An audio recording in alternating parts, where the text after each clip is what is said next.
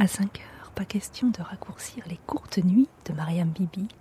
Dans ce petit village du Gujarat, au nord-ouest de l'Inde, tout le monde dort encore. Seuls passent sur le pont, enjambant la rivière Tapi, les camions roulant sans halte de Bombay à Ahmedabad. Ici, pas même un oiseau. Ils ne s'éveilleront qu'après le chant des hommes. Mais déjà, dans les fermes alentours, les ouvriers sont debout, au flanc des vaches noires, dans les vapeurs de lait chaud. Ils la porteront chez Mariam Bibi sitôt la traite achevée, dans un instant. Voilà. Là, elle va ouvrir les yeux.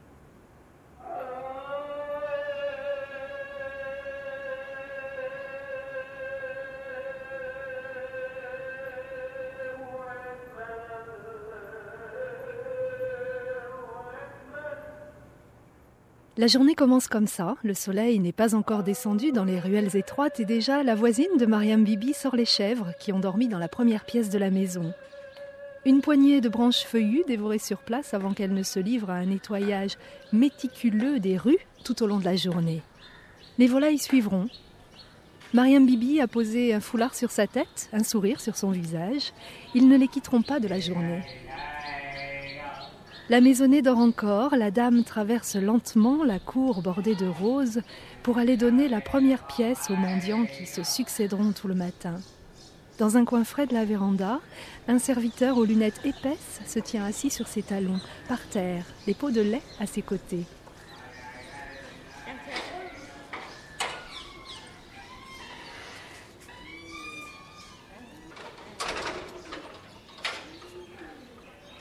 Dans la grande cuisine encore déserte, Mariam Bibi boit son thé, le liquide brûlant versé de la tasse dans la soucoupe. Une fumée odorante s'envole sous le souffle de la dame. Le temps suspendu avant de s'emballer pour une journée de travail comme les autres, comme pour beaucoup de villageoises indiennes. Nourrir la famille. Une mission qui occupera aussi deux filles et deux servantes tout au long du jour tout est fabriqué ici, au village.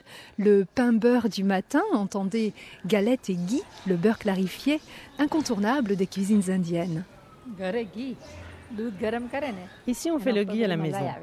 On prend du lait encore chaud quand il vient tout juste de la traite. Et sur le lait, vous avez le malai, la crème. Pendant quelques jours, on va collecter le malai, la crème de lait. Et on la met au frais. On la garde dans un récipient au frais. Nous, on aime bien ajouter un peu de yaourt. pour donner un petit goût acide qui est apprécié ici. Et on laisse poser pendant deux ou trois jours. Après, on le passe au mixeur. Après, on met dans une casserole ce mélange qui a été mixé et on va le faire cuire à feu doux jusqu'à ce que le ghee monte à la surface.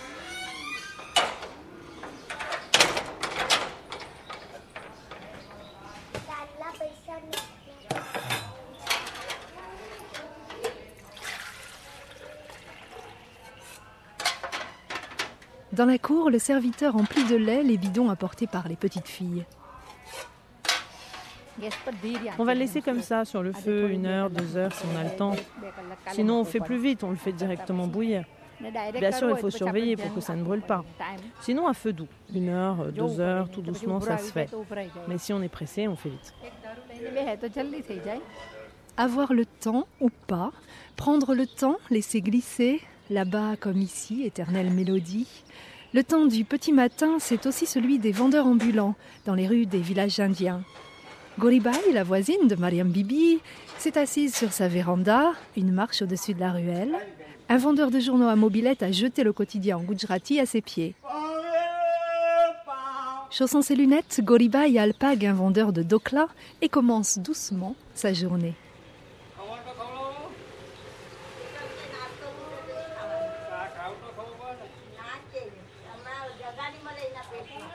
Une grosse marmite en alu sur le porte-bagages du vélo, L'homme en blanc sert des parts de ce qui ressemble à un gâteau de semoule dans une feuille de papier journal.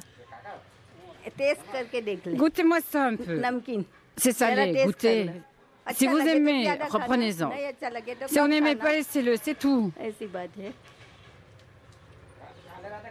Si le sud de l'Inde se délecte au petit déjeuner de idli, petit pain de riz cuit à la vapeur, Dans le nord du pays, c'est le dokla à base de farine de lentilles qui fait le régal matinal. Chaud, blanc, moelleux, piqué de grains noirs. C'est des graines de moutarde. Moutarde, petit, petit. C'est de la moutarde, moutarde. C'est comme ça qu'on l'appelle. Ça pousse dans les champs, le moustarde. Si on le moue, on aura le moustarde, n'est-ce pas Mangez, mangez-en. Attendez, j'apporte une assiette. Je le mets ici. Le beurre clarifié nappant les doclas traverse le papier journal, imprimant les nouvelles de la veille au creux de la main. Actualité ô combien moins brûlante que les rondelles de piment vert parsemées sur ce mets délectable.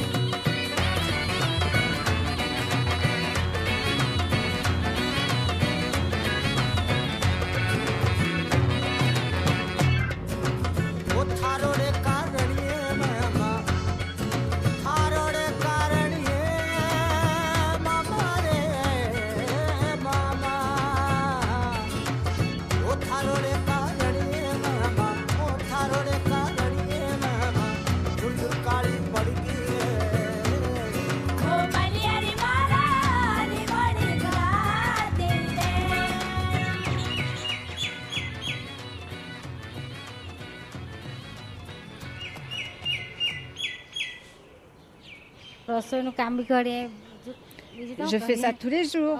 C'est mon travail. Le matin, je prépare la cuisine. Après, je m'occupe du linge.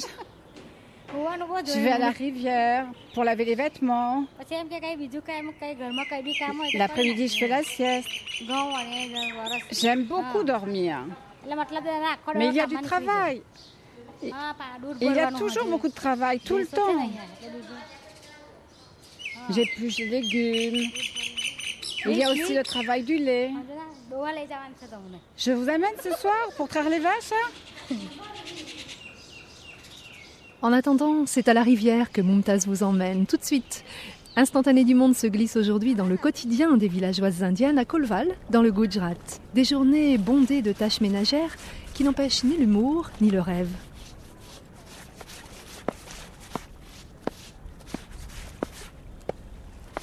Du village, il faut descendre à la rivière. Un long escalier de pierre qui promet de grandes eaux lors de la mousson. De l'herbe verte aux abords des flots placides, striés par des rigoles des eaux usées descendant des maisons. Une plage d'ordures et de galets, et une eau claire, où se dressent quelques pierres plates qu'une dizaine de femmes a investies. Le linge trempe dans des bassines métalliques. Les femmes repoussent les jacinthes d'eau qui viennent coller leurs cuisses nues, sa riz remontée à la taille, une barque s'approche du groupe des lavandières. Il y a beaucoup de poissons dans la rivière. Small, small. Des petits, des petits. Vous savez naviguer? Non? Montre-lui, il va vous montrer. C'est du ringa. Regardez. Donc ça c'est du sondia. Et ça c'est du poisson. Et en France, comment on appelle ça? Vous voyez, c'est un mot différent. Aujourd'hui, il y en a peu, mais tous les jours, il y en a beaucoup. Il y en a moins aujourd'hui car il y a moins d'eau. On va les vendre. Oui, c'est de l'argent. C'est notre commerce. On est pauvre. On vit de ce commerce. Moi, j'habite tout près dans un village. C'est mon associé. On travaille ensemble. C'est ton associé? C'est pas ton fils alors? Avant de quitter la grève, les pêcheurs casseront une noix de coco, offrande aux poissons de la rivière. Ils laisseront aussi quelques pièces sur un galet. C'est de l'argent, des roupies. De l'argent qu'on offre à Dieu. Si vous voulez, vous les prenez.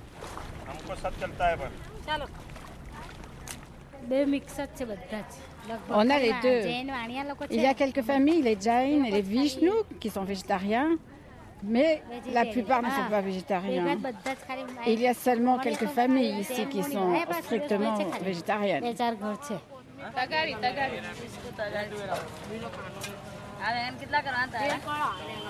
Des chariots tout au long de la grande rue de Colval, le marché, rendez-vous quotidien des villageoises indiennes. Un marché riche, varié, où les cabris sont tenus loin des pyramides de légumes verts, d'aubergines et des premières mangues de la saison. Ballet de femmes au regard aigu devant les étals. Un groupe de jeunes filles voilées glisse dans la cacophonie tel un vol d'oiseaux silencieux, sérieuses en diable, ne ralentissant leur pas que devant la mosquée. On vit dans un foyer. Un foyer, c'est un endroit où habitent tout un tas de filles qui viennent de tous les villages pour étudier ici. C'est comme notre maison. Le foyer de Rosmina et la grappe d'amis qui l'accompagnent est là, au-dessus de la mosquée. Leur chambre, lits superposés, vêtements éparpillés, jeunes donzelles vautrées sur des bouquins, ont des fenêtres donnant sur la rivière au-dessus des lavandières. Un avenir tout tracé? J'étudie ici. Après, je veux devenir médecin. C'est le rêve de mon père. Je veux aller étudier à l'étranger, en Amérique, uh, en Australie, au Canada ou en Russie. Dans un de ces quatre pays. C'est mon père qui m'a suggéré ça.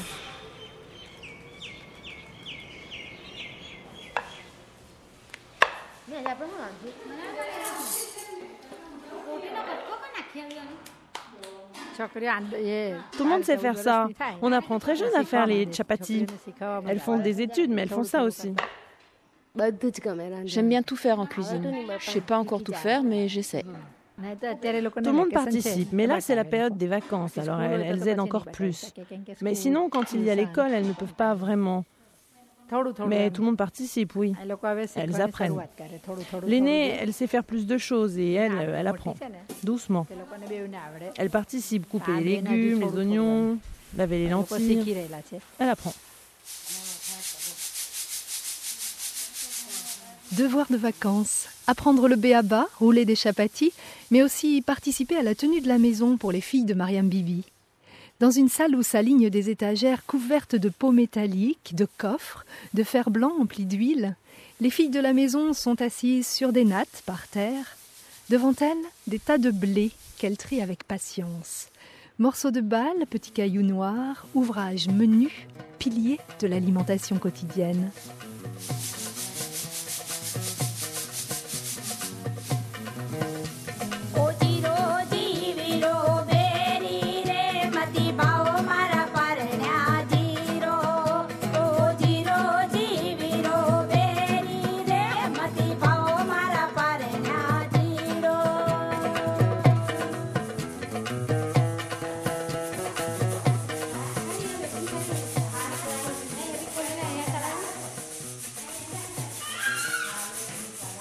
Instantané du monde s'invite dans les cuisines des villages Gujarati au nord-ouest de l'Inde.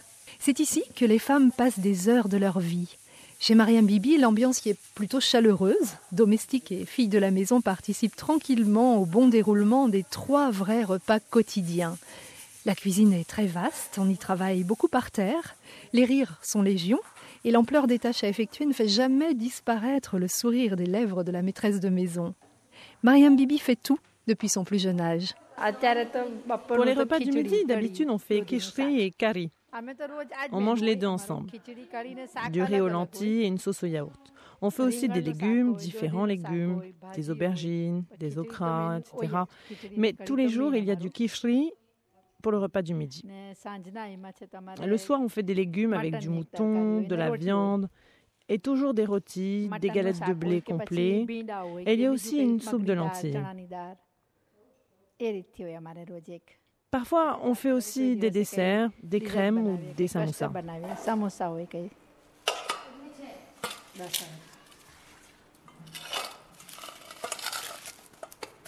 Les vendredis, le kishri et le curry sont remplacés par du dal. On fait du dal avec du riz. Comme sucrerie, vous avez euh, lapsi ou soji. Une fois par semaine, on prépare aussi du biryani.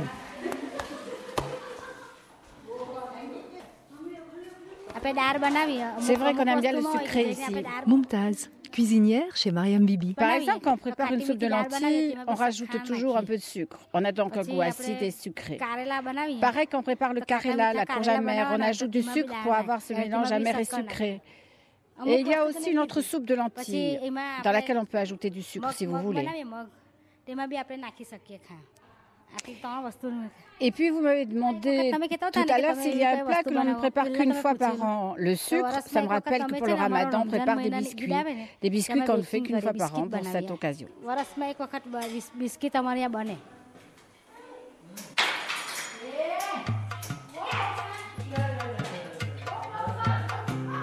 Au milieu du jour, le village de Colval embaume. Des arômes annoncés en fanfare par les marmites à pression. Activité intense pour la majorité des maîtresses de maison, filles et servantes sur le pont. Gita, quant à elle, mène une autre armée.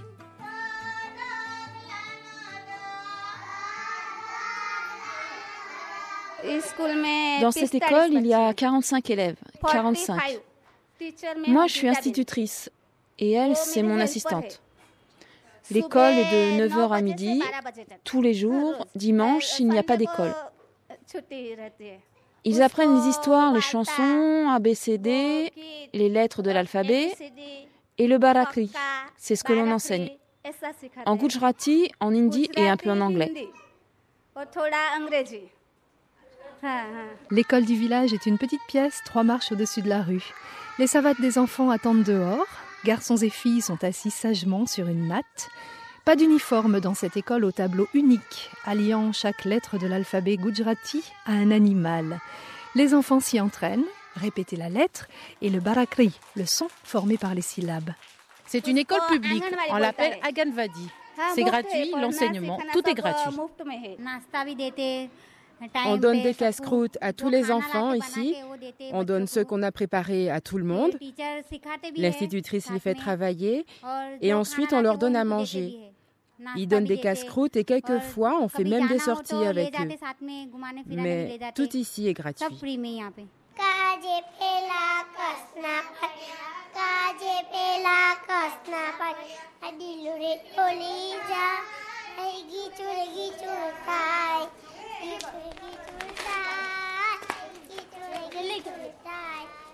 Au milieu de l'après-midi, le temps semble s'allonger un instant dans les ruelles du village. À l'ombre des murs des hautes maisons aux façades ornementées, les petits garçons rentrés de la médersa jouent aux billes sous le regard placide des anciens, sous les vérandas aux bancs de pierre. Mariam Bibi s'est assise un instant sur la large banquette au fond de sa cour, un bébé endormi à ses côtés. Le portail grince encore, comme aux premières heures du jour, pour laisser entrer une vendeuse au lourd ballot sur la tête. La dame, aux gestes gracieux, les bras et chevilles ornés de bracelets, déplie le tissu sous le regard impassible de la maîtresse de maison, qui lui fait servir un verre d'eau tiré du pot de terre à la panse embuée. Dans la rue passent encore des elfes voilés de clair. Rosemina l'étudiante et ses comparses, pépiant elles des oiselles. On aime bien faire des blagues aux autres filles et discuter avec notre responsable.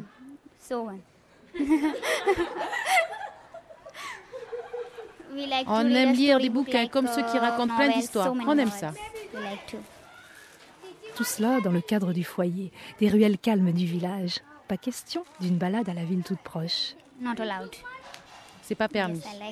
Mais j'aime ça. Juste pour me balader, voir les différents endroits, rencontrer des gens différents comme vous.